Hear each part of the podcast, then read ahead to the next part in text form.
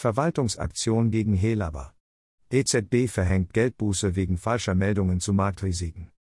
Die Europäische Zentralbank, EZB, hat im Jahr 2020 eine Verwaltungssanktion gegen die Helaba verhängt.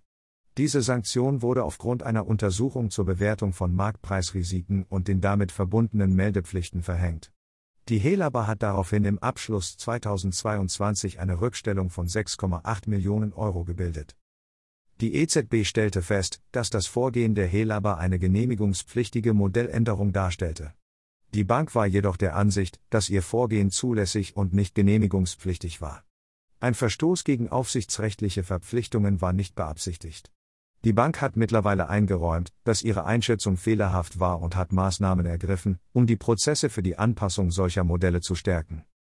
Die EZB hat der Helaba eine Geldbuße in Höhe von 6,825 Millionen Euro auferlegt, da die Bank falsche risikogewichtete Aktiva für Marktrisiken gemeldet hat.